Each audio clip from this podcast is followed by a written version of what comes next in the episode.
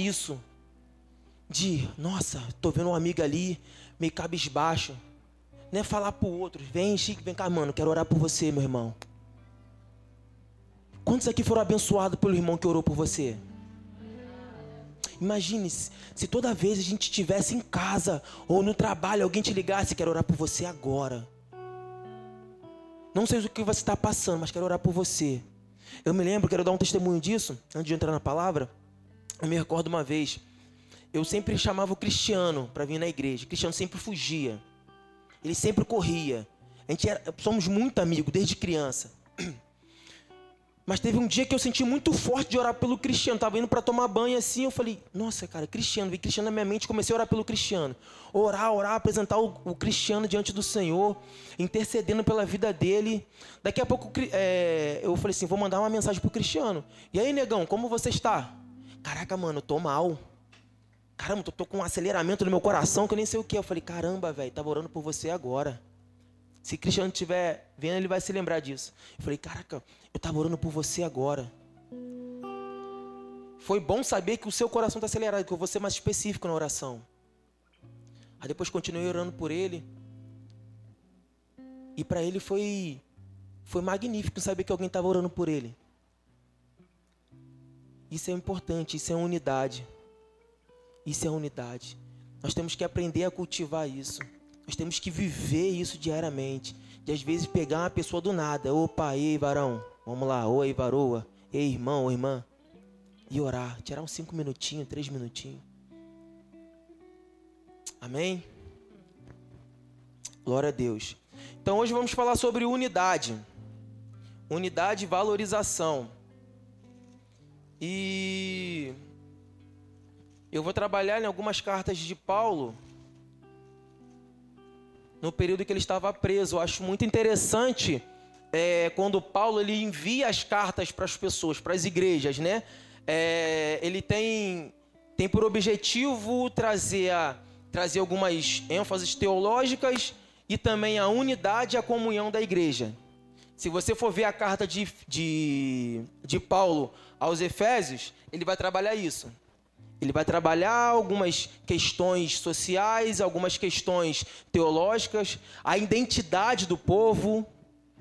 Aí no final ele vai trazer uma parte prática, que é a unidade. Então ele vai trabalhar no lar, a unidade do marido e a esposa, a unidade do, do marido e os filhos, o pai e filhos. Depois ele vai trabalhar a ideia do servo e o seu senhor. Ou seja, unidade. Às vezes o servo não estava obedecendo o seu senhor, então ele vinha e dava uma, uma pequena orientação de como deveria servir um ao outro. Filipenses é a mesma coisa, ele trabalha de forma. É, eu, eu amo a, a, o livro de Filipenses, não sei se quantas outras pessoas amam. Eu amo se tiver só Filipenses na igreja, não é heresia, mas na igreja, na, na Bíblia, a Bíblia estaria completa. Brincadeira minha. É, então ele, aos Filipenses ele pega, envia uma carta de gratidão a eles e dá alguns direcionamentos para esse povo. E no final, no capítulo 4, ele vai trabalhar, ele vai trabalhar a unidade. Existia duas lideranças que mais para frente vamos conversar, que nós vamos pontuar, mas ele vai trabalhar a unidade. E também eu achei muito interessante que não somente a unidade, mas ele vai trazer valorização às pessoas. Nós vamos ver na carta de na, no bilhete a Filemão, ele valorizando um ser humano que era menosprezado, que não tinha valor para a sociedade, né? Então, o objetivo hoje é falar sobre comunhão e unidade. A comunhão fala de estar junto, de conviver. E a unidade fala de pensar igual, agir igual, ter os mesmos objetivos. Isso em Cristo. Aí, Filipenses 2, queria que vocês abrissem aí. Onde Paulo vai trabalhar a ideia da unidade com seus irmãos, né? Ele vai dizer assim, 2:2, Filipenses 2:2. Como eu falei anteriormente, Paulo estava preso, então ele enviou algumas cartas para alguns lugares. Essa daqui foi, foi, foi enviada para a igreja de Filipos, que fica na Macedônia, e tem uma que ele envia para a Ásia né, que é para a Ásia, Ásia, que é para os Efésios. né? Os caras das teologia aí.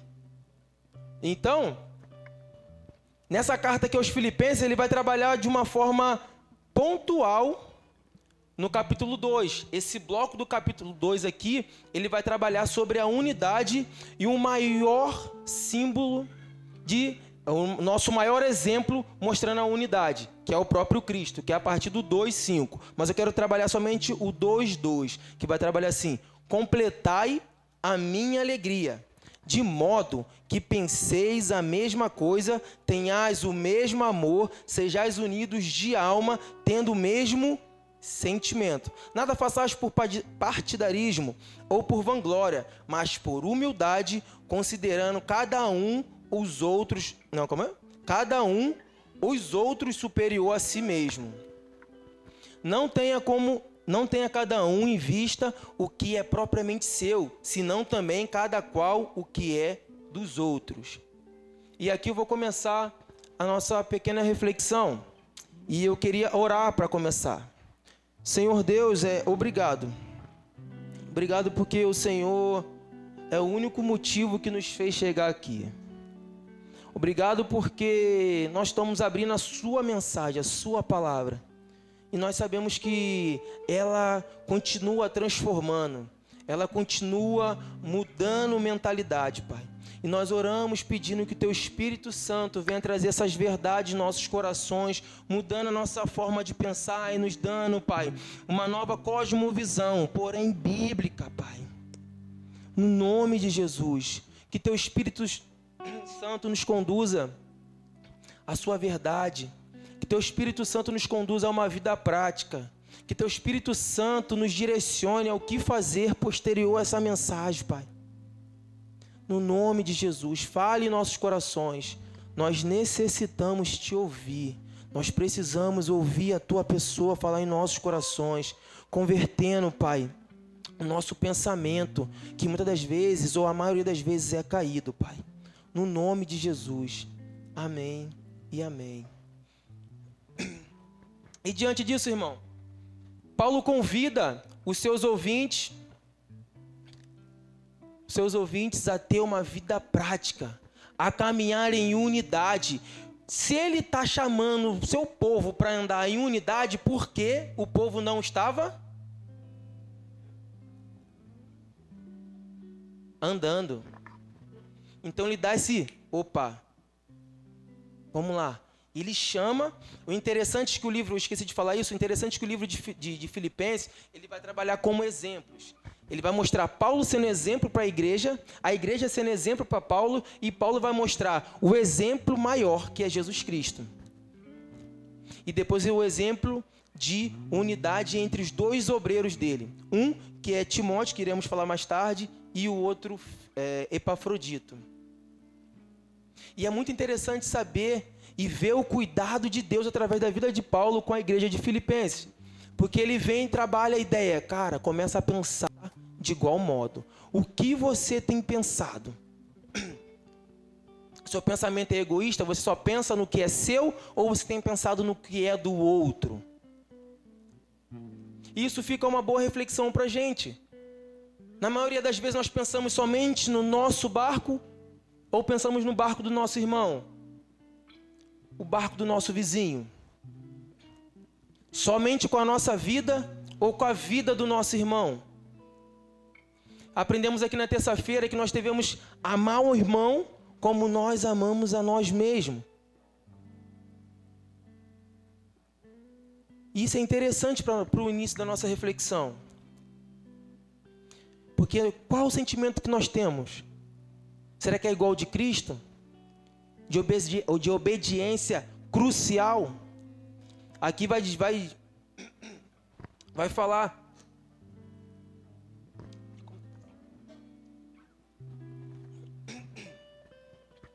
aqui ele vai mostrar o sentimento que houve em Cristo.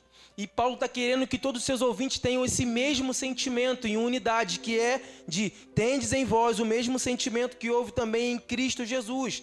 Pois ele, substituindo em forma de Deus, não julgou como usurpação o ser igual a Deus. Antes, a si mesmo se esvaziou, assumindo a forma de servo, tornando-se em semelhança de homem e reconhecido em figura humana, a si mesmo se humilhou, tornando-se obedi tornando-se tornando obediente até a morte e morte de cruz. Paulo está convidando seus ouvintes a ter uma obediência como a de Cristo. E hoje ainda essa carta viva, essa verdade nos convida a ter o mesmo sentimento de Cristo, de sermos obedientes.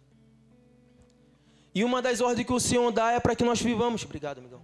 Vivamos em unidade. Nós estamos vivendo em unidade ou estamos sendo desobedientes? Uma boa reflexão. A gente refletir no nosso cotidiano. Cara, será que eu estou vivendo em unidade? Será que estou sendo obediente ao Senhor ao ponto de amar o outro? Independente do que o outro fez com você? E vamos chegar nessa parte também? E o primeiro passo para a gente começar a andar em unidade é o passo vertical é o nosso relacionamento com a pessoa de Cristo e o nosso amigo Espírito Santo. Primeiro passo é vertical. Como está o nosso relacionamento vertical? Como está a nossa vida de devoção? Como está o nosso tempo de oração com o Senhor, nosso momento de secreto? Isso conta, isso faz parte da unidade. Porque o nosso relacionamento com Deus vai facilitar o nosso relacionamento com o outro. Porque quando a queda veio, ela afetou diretamente o nosso relacionamento com Deus e automaticamente afetou nosso relacionamento com o outro. E depois disso, com a natureza. Olha que desastre foi a queda. Olha como ela afetou nosso relacionamento vertical e horizontal. E o Senhor hoje quer trabalhar isso na gente. Já tem trabalhado, já tem um tempo. Graças a Deus. Mas hoje Ele quer falar conosco sobre isso. Ele quer falar conosco. E para isso, é necessário saber quem somos em Cristo. Para termos um bom relacionamento horizontal. Há necessidade de sabermos quem somos em Cristo. E a primeira coisa que nós sabemos que somos em Cristo é que somos no igreja, vamos lá comigo. Que somos filhos. Um, dois, três, que somos. Fala para a pessoa que está no seu lado. Você é filho. Mas fala com um sorriso, irmão. Você é filho. Nós somos filho. A primeira coisa que nós precisamos saber é que somos filho. Todo mundo é filho? Não. Somente os que creem. Se você ainda não crê, existe aqui a oportunidade de você ser chamado filho de Deus. Vem creia. Aleluia. É brincadeira, tá, gente? não, o pessoal. Ah. Enfim. Então, e uma outra coisa que nós precisamos saber que quando estamos em Cristo existem algumas coisas que eu falei que é trabalhar em Efésios. E Efésios vai trabalhar a identidade do povo. Efésios vai trabalhar a identidade do povo porque o povo era um povo que tinha, era uma região que tinha muitos, muito órfãos.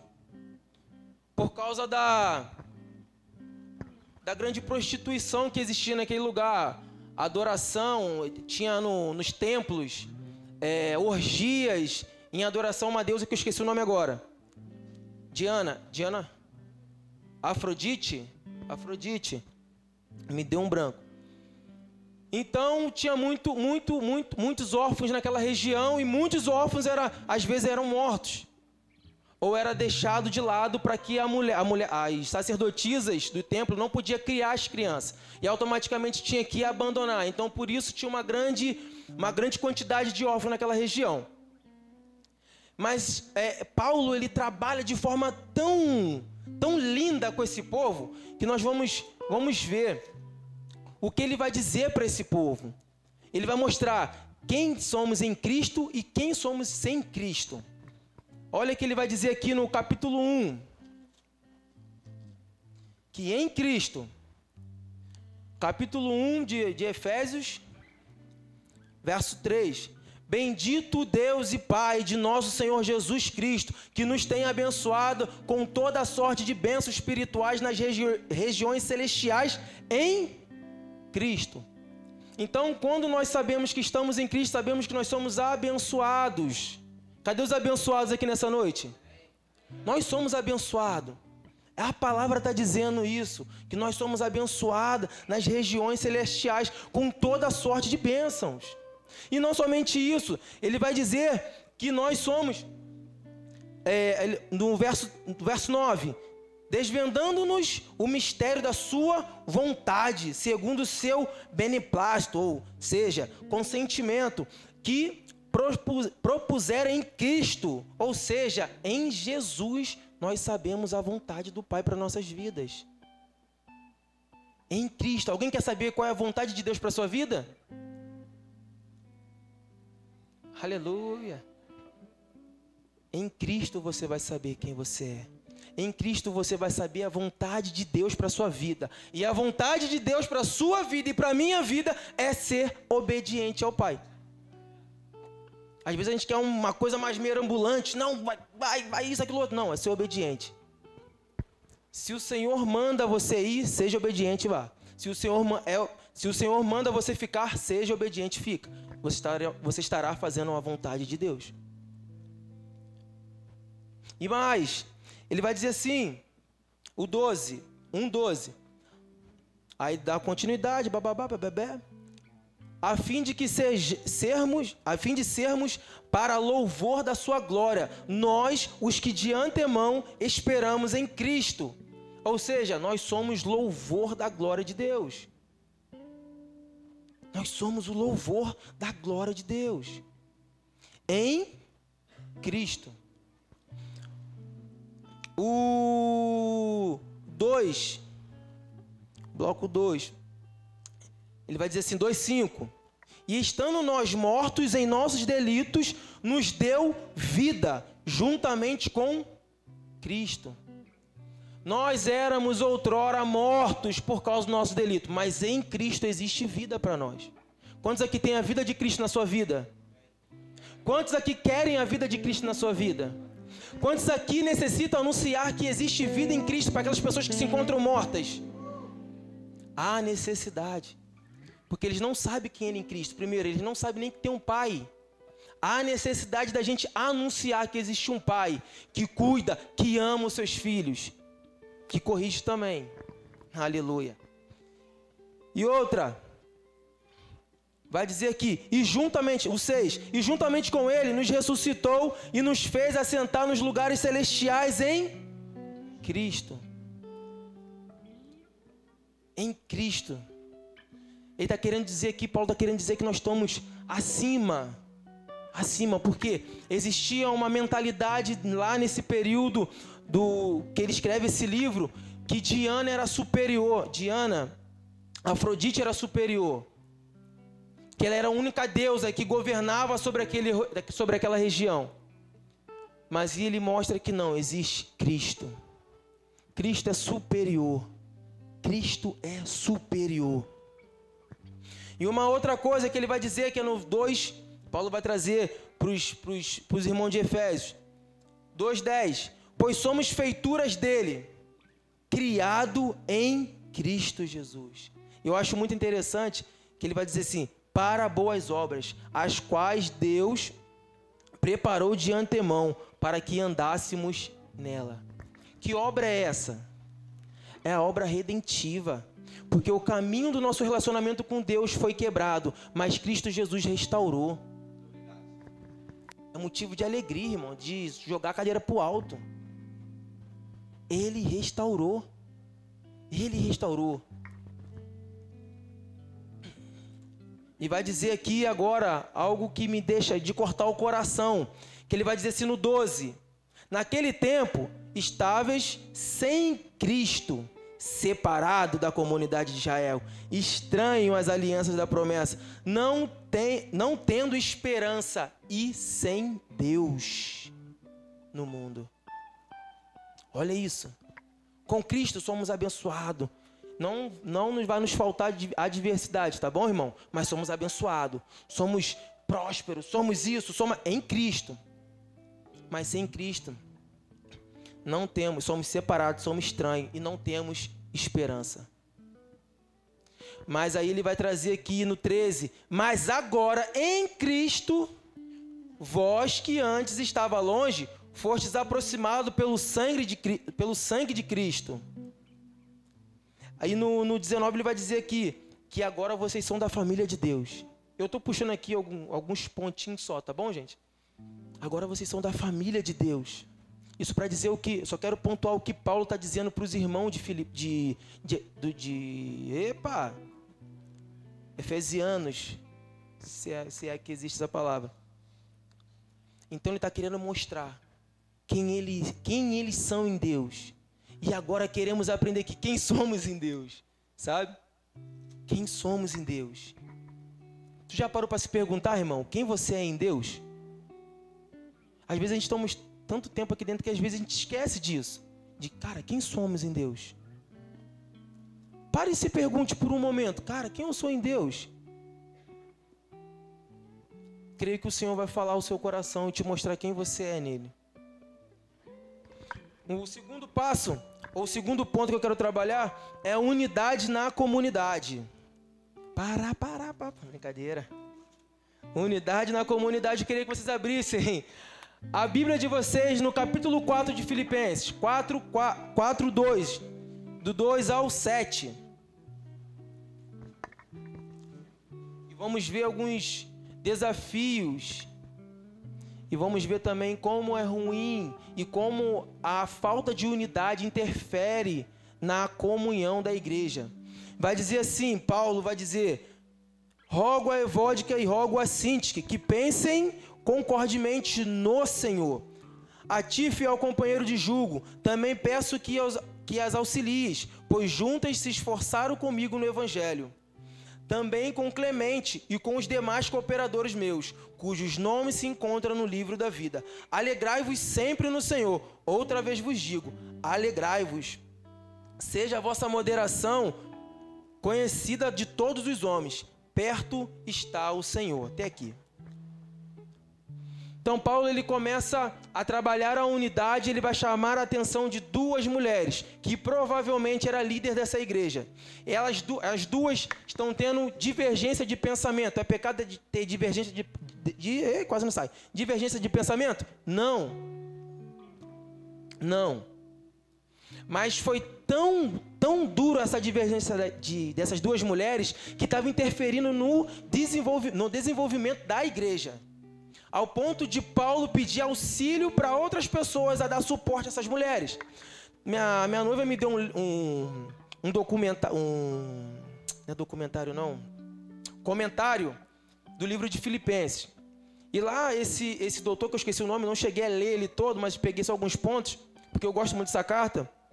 Ele vai, ele vai relatar que essas duas mulheres estavam existia tanta divergência nos seus pensamentos que quando uma ia para a igreja, isso esse rapaz falando, a Bíblia não está falando isso. Quando uma ia para a igreja, a outra, quando sabia, não ia. E automaticamente não ia a família dela, não ia as pessoas que gostavam dela. Então interferia no desenvolvimento da igreja, quebrava a unidade. Então Paulo vem e pede para um dos seus irmãos, que ele vai dizer que é fiel, né? Fiel companheiro de julgo, ele não relata e depois vai falar que Clemente também é uma das pessoas que dá suporte para essa igreja. Uma coisa que aprendemos, que nós precisamos de pessoas que nos dê suporte para que nós possamos viver em unidade. Porque não é fácil, irmão. Não é fácil, é bom, é gostoso, mas não é fácil, porque nós temos divergência de pensamento. Isso é claro. Mas quando Cristo, ele é o único alvo do nosso pensamento, as coisas começam um pouco a ser mudadas aos poucos. Nós, nós começamos a pensar com o objetivo de fazer o nome de Deus conhecido e não nós, não mais nós. Não mais nós. Então, eu acho muito interessante quando Paulo pede esse suporte para esses homens, para dar esse para dar uma apaziguada nessas duas mulheres. E depois ele vai trabalhar e vai trazer uma coisa que eu fico pensando: olha como a falta de unidade pode ofuscar a alegria da comunidade. Ele vai falar dois imperativos: alegrai-vos no Senhor. Outra vez vos digo: alegrai-vos. Alegrai-vos. Se a alegria do Senhor é a nossa força, como podemos deixar que as intrigas afete? Então nós temos que compreender que nós precisamos pensar concordemente no Senhor, com o Senhor. E um outro ponto que eu acho muito interessante aqui é que Paulo ele acaba apaziguando, acaba não, ele apazigua uma possível divisão. Uma possível divisão. E ele vai dar uma orientação para essas mulheres. Olha o que ele vai dizer no 6 em diante. Não andeis ansiosas. É, Augusto Nicodemos vai dizer que esse ansioso, ele tem um nome lá que ele fala, eu esqueci, mas ele vai dizer que é de mente dividida. Não esteja com a mente dividida. De, aí vai dar continuidade. Em tudo, porém, sejam conhecidas diante de Deus as vossas petições pela oração, pela súplica e com ações de graça. Então ele vai convidar essas duas mulheres a sanar o problema. E como que podemos sanar o problema? Orando, apresentando ao Senhor. Irmãos, a melhor forma de a gente apaziguar é orar. De repente você tem amigos que não pensam como você, ou está no ministério que você, mas tem uma divergência. Ora. Ora. Temos que fazer o que fizemos no início: orar, apresentar ao Senhor. E uma das coisas que também a falta de unidade causa é a cautela. Ela, ela nos traz, nos faz perder a cautela, ao ponto de Paulo falar para eles: seja a vossa moderação, ou seja, a cautela, a prudência conhecida de todos os homens, perto está o Senhor perto está o Senhor. Sabe, irmão, que perto está o Senhor. O Senhor vai nos auxiliar a apaziguar os conflitos, o Senhor vai nos ajudar a caminhar em unidade. E mais para frente, eu quero trabalhar o terceiro ponto, no caso, quero trabalhar a valorização. Eu queria que vocês abrissem continuasse aqui, né? No capítulo 2, a partir do 19 até o 30. Vou trabalhar por ponto. Primeiro quero trabalhar o Timóteo sobre valorização. Então aprendemos que temos que ter relacionamento vertical, primeiro passo, para que nós venhamos ter uma boa, um bom relacionamento horizontal que é o segundo passo. E o terceiro passo é a valorização. Fala para o seu irmão ao seu lado. Você tem um valor, o Espírito Santo mora em você, habita em você. Aleluia. Eu estou falando brincando assim, aleluia, mas é uma verdade, gente. Sabia que Satanás, ele é muito sujo, uma das coisas que ele vai falar é que você é um Zé ninguém e ninguém te ama. Essa é a ideia que você não tem uma identidade. A estratégia do nosso adversário é apontar que nós não temos uma identidade. E automaticamente, quando nós não sabemos que temos uma identidade, vivemos perdido. Então fala para o seu irmão. Não, não precisa falar agora. Mas sempre temos que falar para o seu irmão: você tem um valor, cara. Um valor em Cristo. O Espírito Santo habita em você. O Espírito da verdade. Que o mundo não pode receber. Ele habita em você. E esse Espírito da verdade te fala quem você é no Pai. Ele mostra a identidade dos filhos. Ele mostra o destino dos filhos. Ele valoriza. Não estou querendo aqui ter uma mensagem egocêntrica, não, tá? Mas o Espírito Santo nos ajuda, nos valoriza. Ele mostra de fato quem somos no Pai. E há necessidade de sabermos quem somos no Pai. Há necessidade. Então Paulo ele pega aqui a partir do 19, 2, 19, Que ele vai dizer assim: Espero, porém, no Senhor Jesus mandar-vos Timóteo o mais breve possível, a fim de que eu me sinta animado, animado também, tendo conhecido, tendo conhecimento da vossa situação, porque a ninguém tenho de igual sentimento que, sinceramente, cuide dos vossos interesses, pois todos eles buscam o que é seu, é seu próprio, e não o que é de Cristo e conheceis o seu caráter aprovado, pois serviu ao Evangelho junto comigo, como filho ao Pai. Então, Paulo ele começa a promover a pessoa de Timóteo aos irmãos de Filipenses. Está falando assim: ó, é um cara de caráter aprovado, é um cara que serviu comigo o evangelho, é um cara que está comigo, eu conheço o caráter dele, você pode confiar porque eu confio. E irmãos, hoje temos uma debilidade de promover o nosso irmão. Já chegou para alguém e falou assim, cara, igual aqui hoje pro Eric, eu falei, nossa, cara, que lindo. Na outra semana que ele falou também, eu quase chorei aqui, cara. Que lindo, eu vejo assim, tem esperança para as próximas, as próximas gerações. Existem meninos jovens, como Eric, como Samuca, como, como a Vicky, como outros daqui da igreja, que podem impactar e que vão, melhor dizer, vão impactar. Nós temos que promover eles. E novamente, não é mensagem egocêntrica, não, gente. Tava, quando estava orando pelo Eric, me veio muita ideia assim, cara, nós temos que enviar os nossos melhores, cara. Vai enviar para o campo, nós temos que enviar os melhores. Aquele que não vai dar trabalho, que vai, que vai trabalhar. Temos que enviar os nossos melhores. Um menino como o Eric, imagine no campo. Vai quebrar tudo, irmão vai quebrar tudo. Existem pessoas, existem lugares que precisam ouvir o Evangelho. E precisamos promover pessoas para que o Evangelho seja expandido.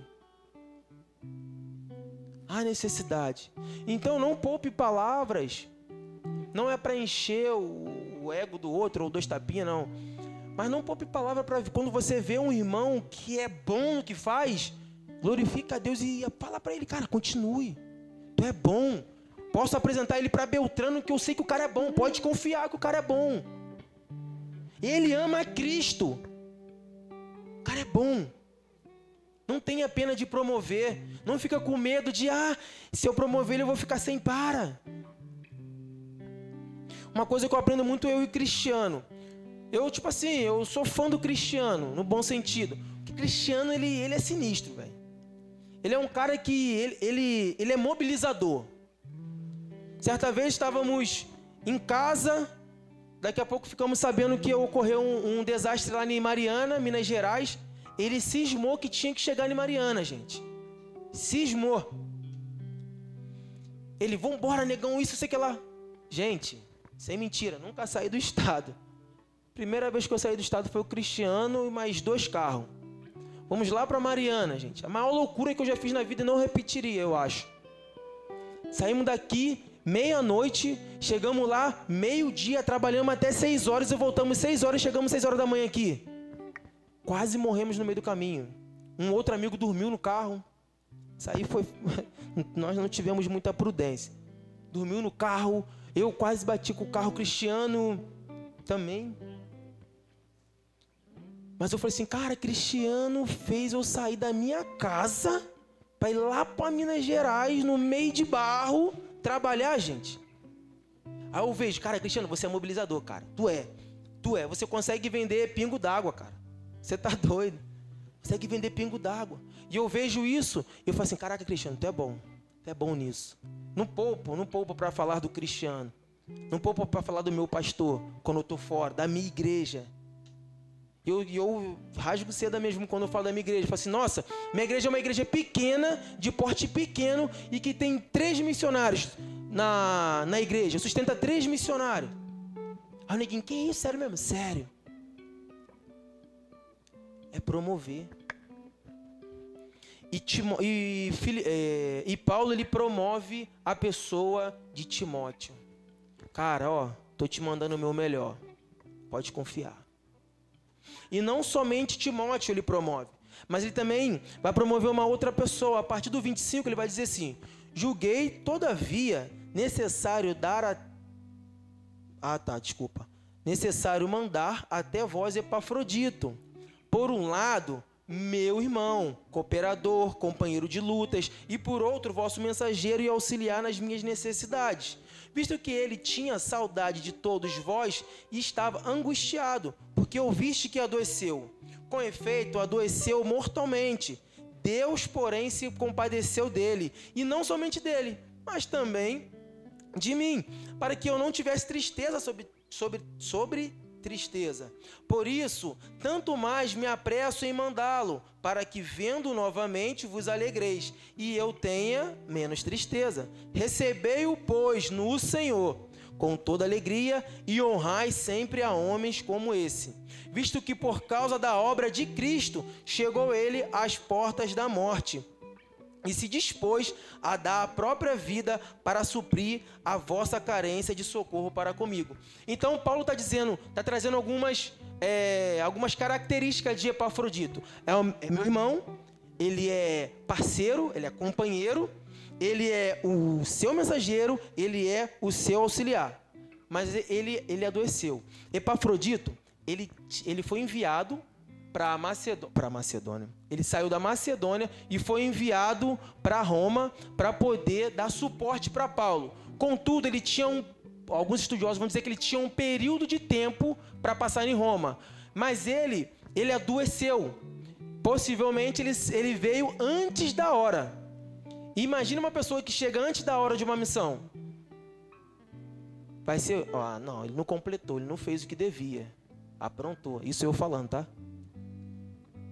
Mas Paulo está mostrando aqui, cara, se, não, não sei se Paulo pensou isso, é eu, Everton, falando. Se Paulo pensou, se Paulo teve essa ideia, ele pensou assim: será que o pessoal vai pensar que Filemão veio antes da hora porque não aguentou e tudo mais? Mas faz o seguinte: olha só, Filemão é tão bom, cara, tão, tão sinistro, está dizendo o texto aqui, que ele foi, ele dispôs a sua própria vida por causa do evangelho. Honrai, no, no verso 29, honrai homens, honrai sempre homens como esse. Paulo envia o seu melhor para a igreja de Filipenses. E, Filipe, e os irmãos de Filipe envia os seus homens, um dos seus homens mais ousados nós precisamos enviar os nossos ousados. Nós precisamos ser os ousados.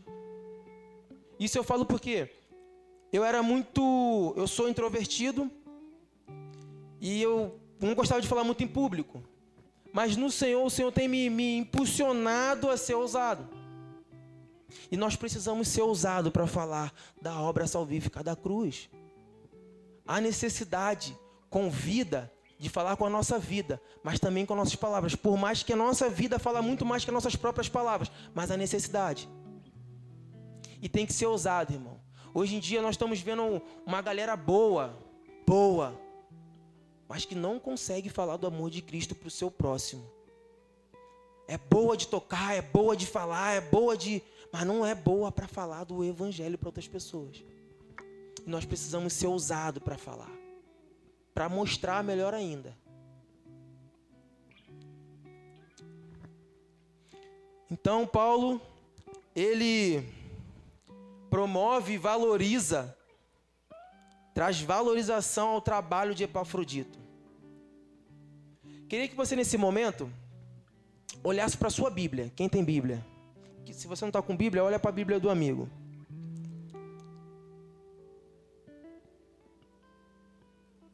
Está vendo a sua Bíblia? Alguém morreu, alguém morreu, ou dedicou a sua vida para que ela fosse traduzida para o português, para outras línguas. Alguém dispôs a própria vida para que essa verdade que está na sua mão fosse escrita, ou redigida para você, ou impressa para você. Já parou para pensar nisso? Isso já parou que a gente não valoriza essa verdade? Com os pequenos detalhes, nós não valorizamos essa verdade. E vai ser essa verdade que vai nos auxiliar a viver em unidade. Vai ser essa verdade que vai nos auxiliar a valorizar o outro. É essa verdade que vai nos fazer resgatar o outro. Se você não a valoriza, meu irmão, deu ruim. Burro com 30. Quanto você tem valorizado a palavra de Deus. Sabendo que é ela, vai ser essa verdade que muda o sujeito, e não só o sujeito, mas o metro quadrado onde o sujeito habita, mas não somente o sujeito, o metro quadrado que o, que o sujeito habita, mas a nação do sujeito. Se você não valoriza essa verdade, irmão, você não vai conseguir viver em unidade. Você não vai conseguir valorizar as especificidades do outro, as qualidades do outro sem perder e sem esquecer das suas próprias qualidades. É necessário a gente voltarmos para as Escrituras. Quantos aqui querem viver em unidade, irmão? Volte às Escrituras. Volte a amar essa verdade. Essa verdade continua libertando. Essa verdade continua santificando. Essa verdade continua nos dando direcionamento. Essa verdade continua mostrando quem somos em Cristo. É essa a verdade. Mas se você não ama essa verdade, ou você não tira tempo para ver, olhar, ler essa verdade, você não a valoriza ao ponto de compreender que uma pessoa foi morta, ou uma pessoa deixou de viver o que nós estamos vivendo. Porque uma vi... hoje está mais fácil, mas antigamente era difícil, levava anos para você interpretar, trazer para um, idioma as escrituras. Antigamente, na reforma, a ideia de Lutero foi tirar a Bíblia dos papas. Uma vez eu vi essa frase. E hoje nós entregamos a Bíblia. Somente as escrituras, velho. Porque tinha pessoas que estavam querendo falar mais alto que essa verdade. E Lutero fala, somente essa aqui. Aqui é verdade, mano. E nós precisamos voltar. Homens, por defender essa verdade, foram mortos. Primeiro século, homens defenderam essa verdade porque estava entrando heresia e poderia vir muito ensinamento sem verdade ou herético, melhor dizendo. E homens dispuseram sua vida para que isso não ocorresse. Queria, eu queria vir mais um pouco, mas acho que a hora já está um pouco mais corrida. Eu queria que você refletisse, refletisse, refletisse. Às vezes não me sai a palavra de quanto tempo você tem gastado com essa verdade. Novamente, não quero ser redundante, mas vou ser redundante. Porque é ela que vai nos auxiliar a viver em unidade, é ela que vai nos auxiliar a viver em verdade. Queria que o louvor tivesse começasse a, a tocar enquanto você refletisse. Refletisse sai, refletisse. Aleluia.